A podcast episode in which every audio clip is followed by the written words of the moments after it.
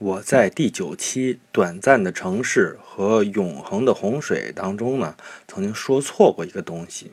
我当时说呢，在洗脸池里面的水啊，一放塞子，这个水往下流，形成一个漩涡。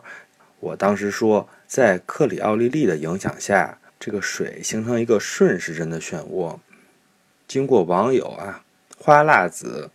和网友吉他手 ZJ 两位的提醒啊，我发现呢是我搞错了。北半球的漩涡呢应该是逆时针的，因为我在说之，因为我在录之前呢并没有进行核实。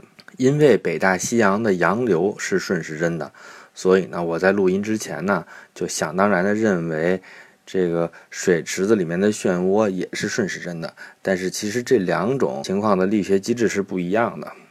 我在这里呢，感谢他们的更正。